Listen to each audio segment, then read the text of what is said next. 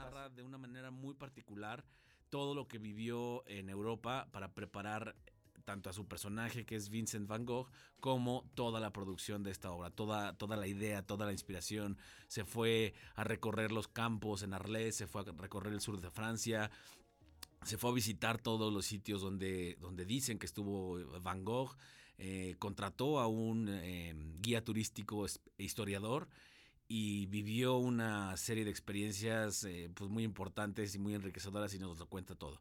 Así que em, prepárense, véanlo, si yo entiendo que es largo, pero pues bueno, véanlo a cachitos o véanlo ya al rato en la noche, este, posteriormente, recomiéndenlo, compartan la transmisión y disfrútenla. Eh, antes de ir con la entrevista, quiero agradecer mucho todo el apoyo de nuestra producción a este Juan Manuel, Juan Manuel Hernández, que es la cabeza de esta producción. Síganos en sus redes sociales, arroba Don Oficial y a, este, a Edgar Castillo. Muchísimas gracias por, este, por todo su apoyo, por su trabajo profesional siempre detrás del, del, cristal, detrás de la cámara. Em, siempre han estado al pie del cañón y eh, es muy importante contar con, su apoyo y con su trabajo. Gracias también a, Ericsson, que nos dio la oportunidad por, estar en este espacio. Gracias a, a MM Agency, a, a Eddie, a, Mel Mendoza y a todo el equipo eh, que trabaja aquí en la agencia. Pues bueno, sin más, vayamos a la entrevista. Y eh, recuerden seguirnos en nuestras redes sociales, que es arroba WMWDTV tanto en Facebook, Twitter como Instagram. Y si no pueden ver eh, este programa en vivo, véanlo en podcast, tanto en YouTube, eh, en este, eh, bueno, escúchelo en Spotify. Y también en Facebook queda este, el podcast permanentemente.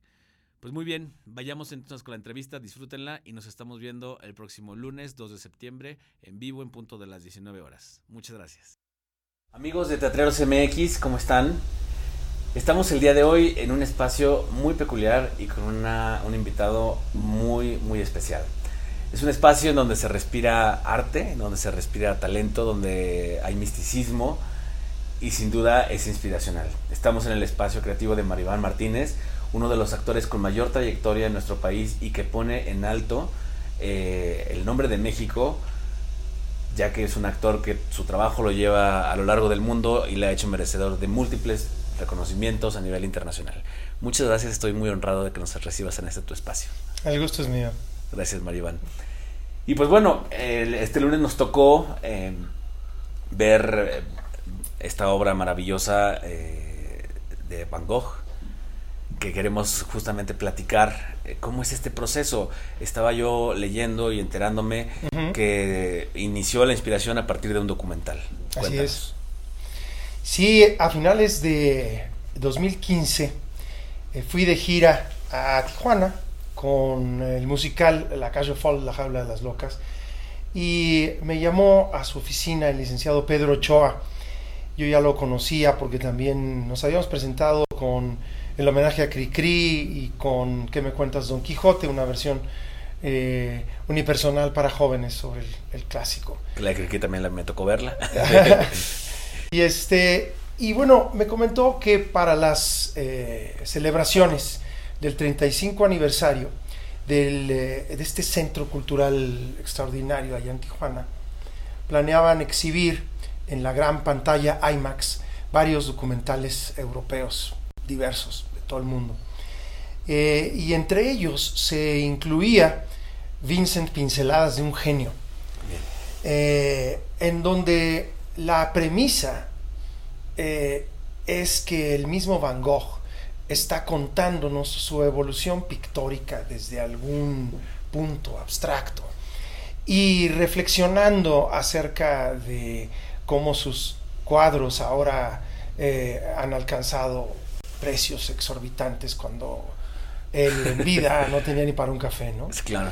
Pero entonces el licenciado Pedro Ochoa solicitó la versión doblada al español.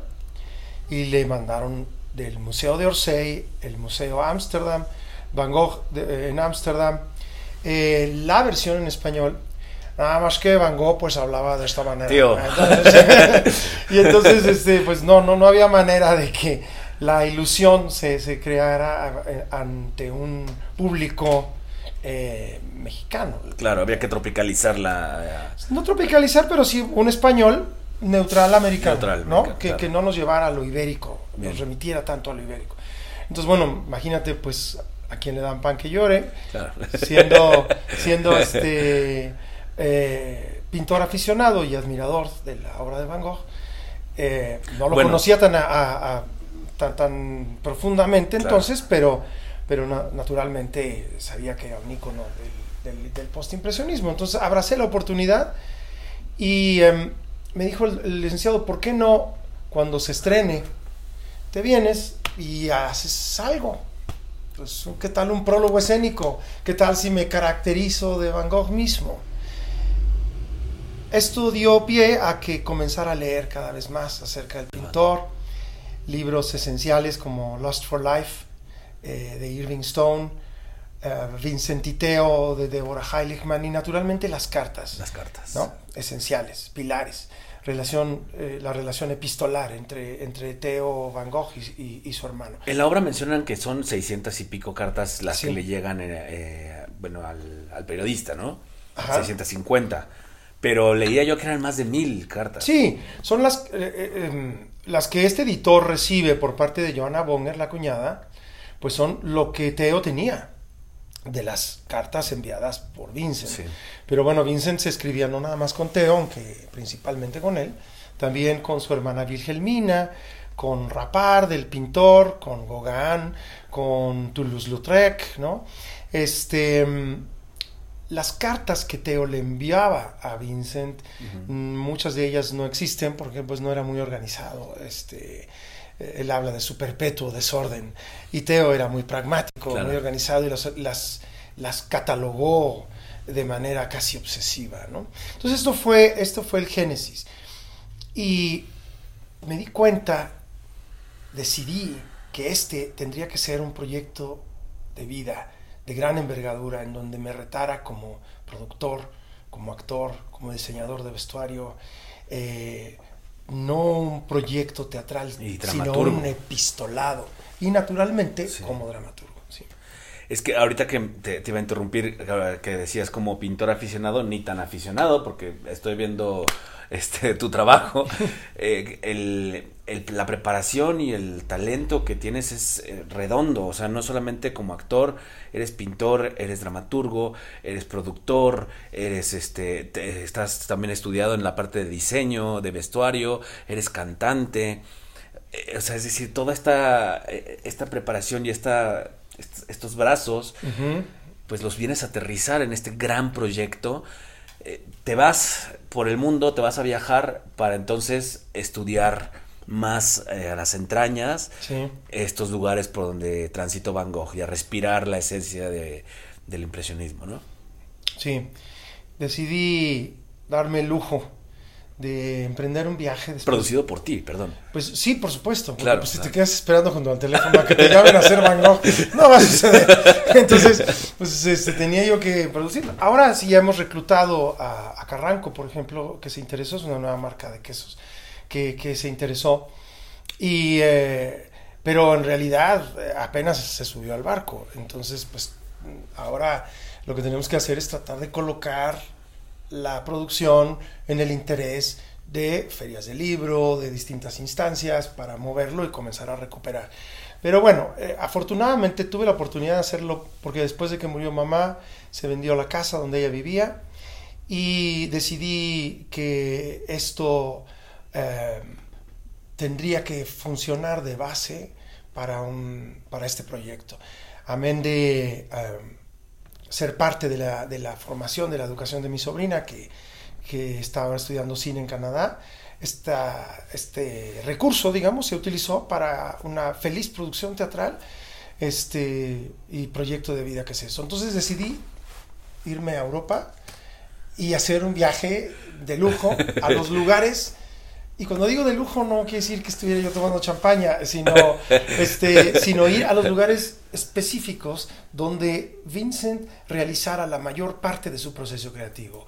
El sur de Francia, en la Provenza, en Arles, eh, en Auvers-sur-Oise, donde murió cerca de París, visitar aquellos lugares experimentar el color de esas áreas que le cautivó tanto. Visitaste el psiquiátrico también. Sí, claro. Esto en San Paul de Mosol, en, en, en San Remy, que está, que está cerca de, de, de Auvers-sur-Oise, de Arles, perdón. Eh, y pues hasta la habitación, ¿no? Claro. Estar ahí en la habitación Qué maravilla. y ver lo que, lo que le provocó, porque está idéntico. Además está idéntico y sigue siendo un hospital psiquiátrico. Ok. Se ha O sea, no es- conservado no en el museo, tiempo en no formol. es- O sea, este, sí, sí, es impresionante lo. Tú ves las fotografías contemporáneas, las litografías, y te das cuenta que ha cambiado muy, muy poco San Paul de Mosol, donde él se internara de manera voluntaria después del incidente de, eh, que acabó con la mutilación de la oreja eh, cuando viviera con Gauguin en la Casa Amarilla en, ese, en esos tres meses Claro. Un poco de, de trivia, eh, toda la producción que realizaron Gauguin y Van Gogh, Ajá. nada más en esos tres meses, de octubre a diciembre de 1888, equivale ahora, se estima, en un billón y medio de dólares. ¿Cómo crees? Y, y tenían su cajita de ahorros donde, donde iban administrando pa- para, el tabaco, para, Para el café. para el prostíbulo, todo, todo el presupuesto, ¿me entiendes? Este, lo iban administrando ellos dos. Es, es maravillosa la forma en la obra en la que se muestra este contraste de, de que pasan de esta miseria Sí. eh, al subastador, ¿no? A, a este personaje que A también... toda la sofisticación toda de la Christie. sofisticación. Así, ¿no? Es eh, ma- maravilloso. Yo eh, el, quería, quería tocar también el tema que es un poco pues de, de- de- de conocimiento popular y que es un mito, ¿no? El tema de la mutilación de la oreja, Sí. eh, porque hay muchas versiones y Muchas muchas, versiones, historias, ¿no? sí. Yo conocía una eh, que, era a, a- que era a partir de una eh, pues un viaje o una alucinación que se generaba a través de esta bebida de ajenjo, ajenjo, la absenta, claro. ¿no? Y que sí, se la, que él solo se la mutila, pero no como lo presentas en la, en la obra, que es a partir de una riña, ¿no? Sí. De que fue a partir de una riña es casi seguro, porque el único testimonio, la única crónica que tenemos sobre ese suceso es de Gauguin. Él lo- Gauguin él lo cuenta. Él lo cuenta, pues, lo que le contó a Teo y lo que le contó a los demás.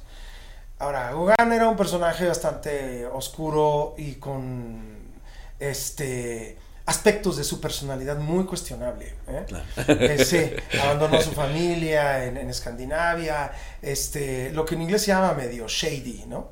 Este, ahora, él era boxeador, maestro de esgrima. Lo que es cierto es que vivir con Van Gogh no era, eh, no era fácil, no era fácil. Era obsesivo, lo despertaba ciertamente a las 4 de la mañana para discutir sobre asuntos sobre el color, ¿no? O cuando estaba en el baño, ¿no? Este, y en Arles hay un fenómeno que le llaman el Mistral, que es un viento tremendo. Cuando has ido a Veracruz, por ejemplo, y hay norte, pues no puedes salir porque en ciertas calles literalmente te, Te lleva, arrastra. sí, claro. Bueno, así es el Mistral. Entonces ellos tuvieron en determinada época del año que quedarse encerrados, Ok. pintando. Entonces Gauguin no tenía escapatoria. Ahora, Gauguin estaba ahí porque Teo le ofrece saldar sus deudas y comprarle sin ver todos los cuadros que, que realiza en la Casa Amarilla. Ok. Pa- porque está preocupado de que Vincent esté que solo. so- está solo está- Pero para Vincent, la Casa Amarilla era un epistolado, era a largo plazo. Quería fundar una cofradía de rebeldes, como él mismo lo dice. Gauguin nada más quería que le pagaran sus deudas y ya largarse a, a Y ya, Haití vámonos. y con, con las nativas, ¿me entiendes? Claro. Entonces, ciertamente fueron dos personalidades que nunca debieron haber sido puestas en el- bajo el mismo techo. Entonces, este, y hay un punto álgido que muchos coinciden, en el cual muchos coinciden y que, y que causó la, la ruptura. Tenían muchas diferencias en lo que atañe a la obra de otros pintores, Rubens, Rembrandt, etc. Ajá. Pero en especial, admiraba Vincent a un pintor que se llamaba François Millet, Jean-François Millet. Incluso hay muchas variaciones de Vincent sobre su obra. Él pintaba a los campesinos. Claro, está el famoso Angelus de los campesinos orando al final de, su, de su jornada, con el sol atrás, una belleza de academicismo decimonónico francés. Y, a, Vincent le, le, causaba gran inspiración. Pero para Gauguin le parecía un pintor conservador, burgués, con un sentimentalismo almibarado, ¿no? y, se dice que, la discrepancia alrededor de la obra de Millet pudo haber causado esta discordia. Eh, y que en determinado momento, entre el ajenjo, entre la pintura, entre la locura, los antecedentes de, de, insania que ya había en, en, Van Gogh, pudo haberse dado ese encontronazo. Algunos dicen que lo agredió con una navaja, Gauguin incluso salió de la Casa Amarilla y Vincent se fue tras él, ¿no? Lo amenazó con la navaja, y después regresó a la casa a cortársela. Pero también, también muchos especulan que fácilmente en, el, en la riña, un esgrimista como Gauguin, pues le pudo haber volado la oreja así, ¿no? Claro. Este, otra teoría interesante que descubrí en Arles, en Arles, ahora que estuve allá, cuando vas caminando por Arles, te sientes en España. Les vamos, les vamos a pasar en el, en el, durante la, esta entrevista las fotos maravillosas que, que, aparecen tanto en el programa de mano como las que nos hiciste favor de compartirnos, que es una belleza, porque está Mario Van caracterizado como, como Van Gogh, como Vincent, y este, en estos lugares del que me estás platicando. Así es.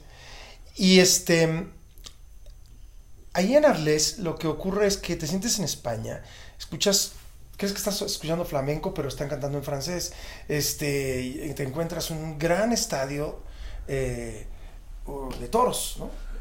Em, y se dice que en esos días, por esas épocas, acababan de introducir las corridas de toros en el ¿Qué se le da al torero cuando gana?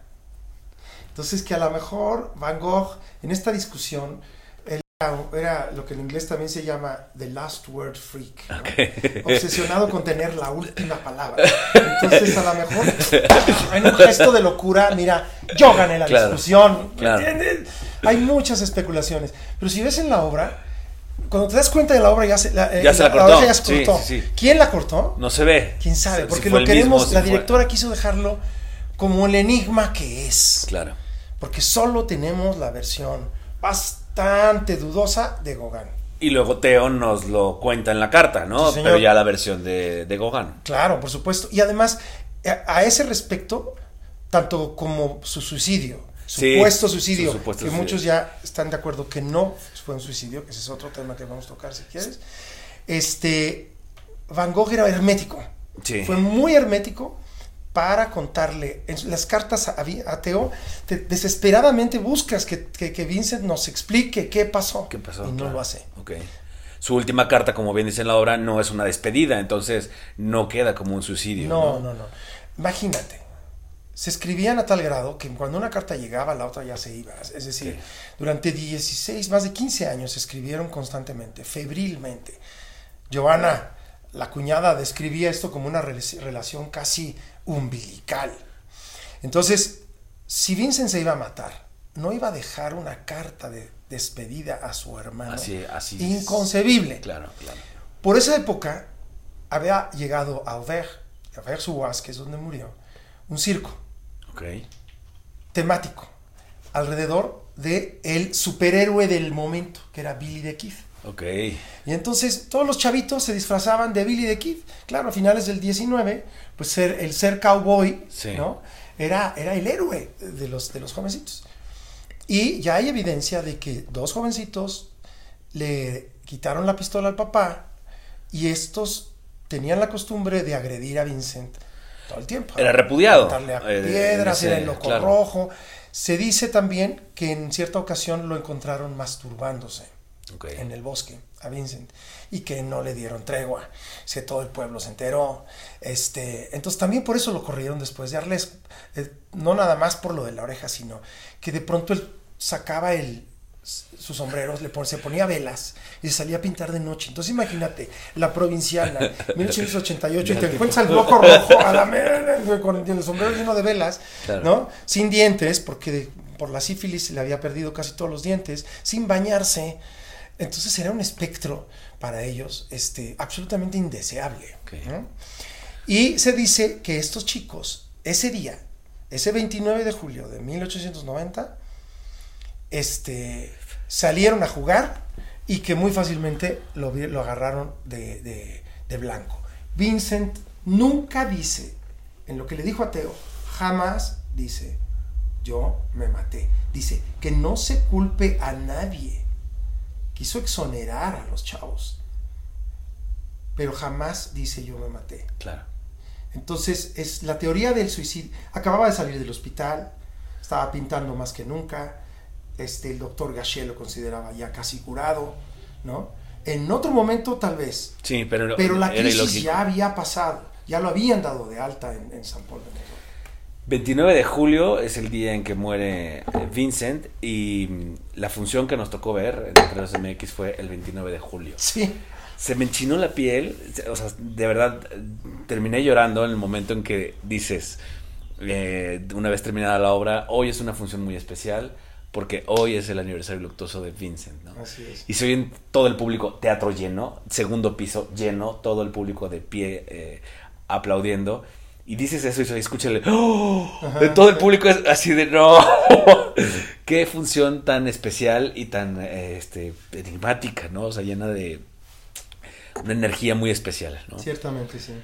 Y bueno, me gustaría pasar, después de que haces toda esta investigación y todo este recorrido y esta experimentación, eh, que va más allá de una vividura actoral, ¿no? Eh, me queda claro que has trabajado con, Luli durante varios años en varios proyectos, pero armas no, no, no nada más un equipo de trabajo, armas toda una compañía eh, que está detrás de toda, de toda esta producción. Ya cómo es el proceso de vamos a hacer esto, vamos a sentarnos a, a producir esto ya en forma, ¿no? Bueno, el, proyecto ha experimentado varios periodos de metamorfosis, es decir, lo que fue un documental nutrió la idea de la dramaturgia. Entonces, obligado era leer eh, todos los textos que cayeran en mis manos, obligado era viajar a estos lugares, en planear este viaje de tal manera de que fuera de placer y de aprendizaje. Entonces, en los lugares donde llegaba, no tenía un guía que nada más me llevaba en su carrito y me, sacaba, tenía un guía historiador. Tanto, tanto en el sur de Francia, como en París, como en, en Holanda, como en Inglaterra, porque él también vivió en Inglaterra y es de joven. Este, y entonces, así se dio a luz a los primeros tres tratados de la dramaturgia. Al regresar de Europa, un cuarto tratado. Y después había que, aquello que fue concebido como literatura, llevarlo a la escena. Entonces, mucho de lo que está escrito lo pueden dar los actores con la acción. Claro. Se puede dar con la proyección, se puede dar con la música, se puede dar con todos los elementos escénicos. Entonces, necesitas la guerra y la paz, y ahora ya estás contando la historia de Toulouse, y ahora la de Gauguin, y ahora la de... entonces había que concretar y jalarle el hilo, pero el dramaturgo está casi siempre hermético con su bebé y le cuesta trabajo perder cosas que le gustan, que le apasionan, que le mueven. Entonces necesitas un director decirle yo lo hago, no duele, no duele, espérate, vamos a cortar, vamos a cortar, vámonos a la médula. Yo solo no lo podría haber hecho. Entonces era necesario ahora transmutar, seleccionar, eh, discriminar y también obtener la visión de terceros, como Paula, que interpreta a todos los personajes femeninos, eh, a partir de su visión, de su sensibilidad, de su creatividad, va moldeando a los personajes de tal grado que algunos textos son más propicios, otros no, ¿no? Este... El actor que hace a Gauguin también. El actor que hace Gauguin, que, que, hace a otros personajes también, que ha sido... Memije, ¿no? Un, Fernando Memije. Em, ha sido una fortuna tenerlo porque él desde un inicio me enfatizó su necesidad de ser partícipe de una manera absolutamente integral. Es decir, yo no quiero estar en los ensayos nada más cuando tenga llamado para mi personaje. Yo quiero estar en todos. Construir, o sea, todos, construirlos y poner sobre la mesa ideas. Este, y como dicen el mismo Vincent en su carta, ideas y más ideas, ¿no? Entonces él, por ejemplo, se sabe todo el, no nada más lo que está en escena, sino lo que Todo. está atrás. Cuando reclutamos ya a las vestuaristas y a los utileros, les dije, véanlo con Mary. Él es el que sabe dónde están ¿Dónde los está sombreros, todo? quién se pone qué, quién se pone más que yo, Claro. mucho más que yo, porque estaba concentrado en otras cosas. Entonces, eh, Paula Comadurán ha sido un hallazgo porque necesitábamos una actriz de una edad muy determinada para interpretar desde la tía austera, Sí. mucho mayor que Vincent, decimonónica, rígida, a la prostituta Sim con la cual Vincent vivió un año, a la feminista Joanna Bonger, intelectual, este, con otra visión Estudiada. estudiada, una mujer renacentista de su época que abogaba por el voto, que había leído a Multatuli, que, eh, ¿no? Sí, sí, Entonces, sí, sí, personajes más disímiles no puedes Claro, claro. Necesitamos una actriz con esa ductilidad, tanto física como intelectual. ¿no? Y Y con energética, Luli- claro. Y con Luli, pues como mencionas, habíamos ya tenido la, la experiencia previa de trabajar en Diario de un Loco, amén de que pues durante toda mi adolescencia, siendo mi prima hermana, todos los proyectitos que hacíamos, pues siempre Luli estaba al pie del cañón. Incluso ahí arriba, en el salón de ensayos, hay una foto muy elocuente, donde ya se vislumbraba que Luli iba a ser directora, porque en una fiesta de mis primitos, los tengo a todos formados con sus máscaras de, que te daban en las fiestas infantiles, el gorrito, la caperucita, todo. Y estoy yo enfrente de los de mis primos, este, indicando, y tú la caperucita, y entras por acá, y el lobo entra para acá. Y atrás de los chavos, Luli no está sentada con ellos. Atrás de los chavos está mi- uno de mis tíos tomando la foto. Y atrás de la cámara, Luli, como de seis años, está con la manita aquí. Observando y diciendo, analizando. creo que la caperucita no va por ahí. La propuesta no es por ahí, pero vamos a analizarlo. Te puedes mover hacia acá. Sí, exacto. sí, sí. No, no, esto no, esto está, está errado, pero vamos a ver. Vamos Se pueden cambiar la máscara. Exacto, con- sí, sí, yo creo que el casting estaba la caperucita. Sí, claro. ¿No? Qué padre anécdota. Sí. Y bueno, o sea, el, el trabajo ya eh, función tras función ha ido enriqueciendo, me imagino, Sí. este, este proyecto que va a estar hasta cuándo. Sí, definitivamente. De- incluso cada lunes, eh, cada domingo, como me apabulla mucho que es semanal. Entonces Sí. este, es tanto texto y tan complejo y tan rico que cada domingo eh, descanso y mm, solito, como el maestro López Tarso dijo en el, el estreno, En el estreno. el trabajo del actor solo, ¿no? En la soledad. Y repaso todo el texto. Y entonces también de paso el dramaturgo está ahí junto conmigo. Híjole, esto ya es reiterativo, esto puede salir, esto puede salir, o esto puede... Entonces, Sí, incluso cada lunes hemos ido Tijereteando un tije- poco. tijereteando o añadiendo Claro. incluso. De pronto estoy leyendo, ah, qué padre está esto, qué tal si ahora, ¿no? Es la ventaja de no tener que preguntarle al dramaturgo. Claro. Entonces, Que, pues, digo, el dramaturgo, este, ¿en qué momento se incorpora contigo? Este, después de que has eh, traído todo, me imagino cu- cuántas hojas eran, o sea, era un... te digo este, que era de la guerra y la paz, aquello, sí, sí. O sea, ¿en qué, ¿en qué momento se incorpora él contigo para sintetizarlo a... ¿cu- ¿Cuánto? Me puedo ver ignorante porque no sentí la, la duración. O sea, Dura no- dos, horas, exactamente sin intermedio. Y eso ten- teníamos mucho, este, porque originalmente eran dos actos. Yo lo Ok. conseguí en dos actos. No, no, no, no Le lo cortamos sentí. como no lo- un 30 o 40 por ciento. ok.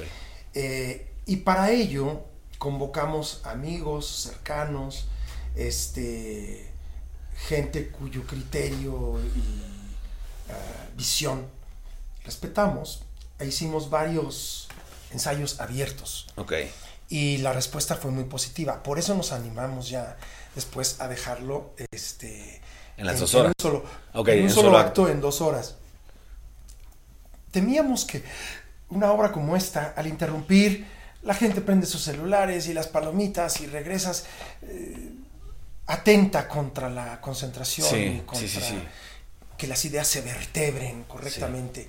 Y sí hemos sentido que, que, eh, no le ha pesado, no ha, ha habido literalmente una o dos personas este, que, que nos dijeron que les resultó larga, pero las demás No, este, no, no se siente, Han, no. han- han respondido Sí. satisfactoriamente. Y eso nos anima, ¿no? Pero aún, te digo, eh, este aplauso de pie del que tú hablas el 29, creo que también es fruto de que ya habíamos mochado aquí, aquí, aquí.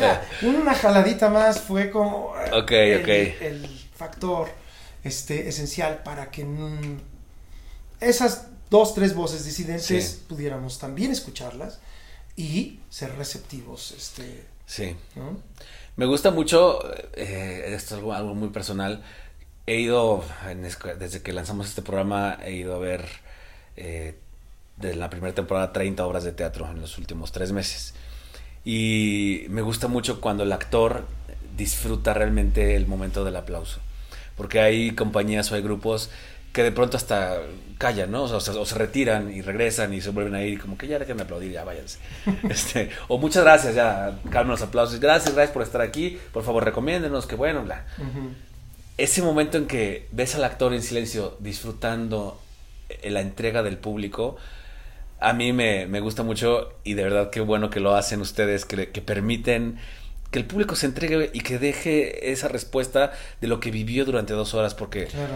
Realmente- También necesita su catarsis. Exacto. Exacto, sí. Y es, es, es una forma de, de entregar y regresar eso que, que estuviste durante dos horas eh, vol- revolviendo, ¿no? Emocionalmente. Porque sí lo, sí lo, sí lo es. Y este, pues, ¿hasta cuándo va a estar esta Vamos a estar hasta el 23 de septiembre hasta ahora, pero hay eh, posibilidades de extendernos, ya que el helénico nos comentó que si la temporada funcionaba, pues eh, podíamos eh, eh, contar con esa posibilidad. Este, y está funcionando muy bien, entonces ojalá y muy pronto podamos ya hacer oficial que nos, exten- nos extiende la temporada hasta diciembre. Em, es un teatro a todas luces propicio para este espectáculo, teatro siempre vigente, siempre activo, eh, con un público cautivo ya Sí. muy palpable, muy sólido, ¿no? Y un espacio muy bonito porque eh, renovaron esta cafetería que está al lado Sí. y entonces termina la obra, te vas a tomar un café, libros, este, ¿no? Este, vas a... cultura, O este, simplemente cultura. reflexionar lo que acabas de ver, Ah, ¿no? Lo que te exacto, acaba de no pasar. había un espacio. No para había, eso. exacto. No lo había, cierto. Entonces, pues estamos en el Helénico, Centro Cultural Helénico, Avenida Revolución 1500, todos los lunes. Vincent Girasoles contra el Mundo. Un servidor, Maribán Martínez, Paula Comadurán, Fernando Memije, bajo la dirección de la maestra Luli Rede. Escenografía e iluminación de Xochitl González. La música toda interpretada por el extraordinario pianista Alberto Cruz Prieto. Maravillosa, de- maravillosa. ¿Verdad? Sí. Proviene de sus discos Bleu y Ponce y sus contemporáneos. Esta es una selección, está grabada, pero muy gentilmente el maestro y Queen de Chim Recordings accedieron al uso de esta música. Estas piezas, sí. Es una producción de la Secretaría de Cultura y Carranco y pueden consultar mi página para mayores informes www.marioivanmartinez.com. Oye, ¿y la escenografía? Todo el diseño de... el- De Xochitl De Xochitl, sí. ok. Xochitl, escenografía e iluminación. iluminación. Ajá. El, eh, toda la cuestión eh, que tiene que ver con, con proyecciones, con mapping, es un diseño de Alan Flores y de Víctor Hugo Flores Caballero. Ok. Está también muy, muy interesante la forma en que hacen estas disolvencias casi cinematográficas en, entre escena y escena, en donde pasas de ver una situación de la obra a una pintura, ¿no? Ajá. Y la misma pintura de pronto se vuelve un personaje más de la, Exacto. de la obra, ¿no? Sí, lo que hablábamos, que mucho de lo que está concebido en términos literarios en la dramaturgia original, ahora se transmuta o se dialoga o se expresa a través de las múltiples disciplinas de la escena. Pues muy bien, pues ya lo escucharon, lunes 8.30, aprovechen todo agosto y gran parte de septiembre con la expectativa o la esperanza de que esto se alargue y lo podamos tener por muchas semanas más porque es un trabajo realmente maravilloso. Eh, quiero agradecer nuevamente, Maribán, muchas gracias por tenernos aquí, Ustedes, bienvenidos. un placer.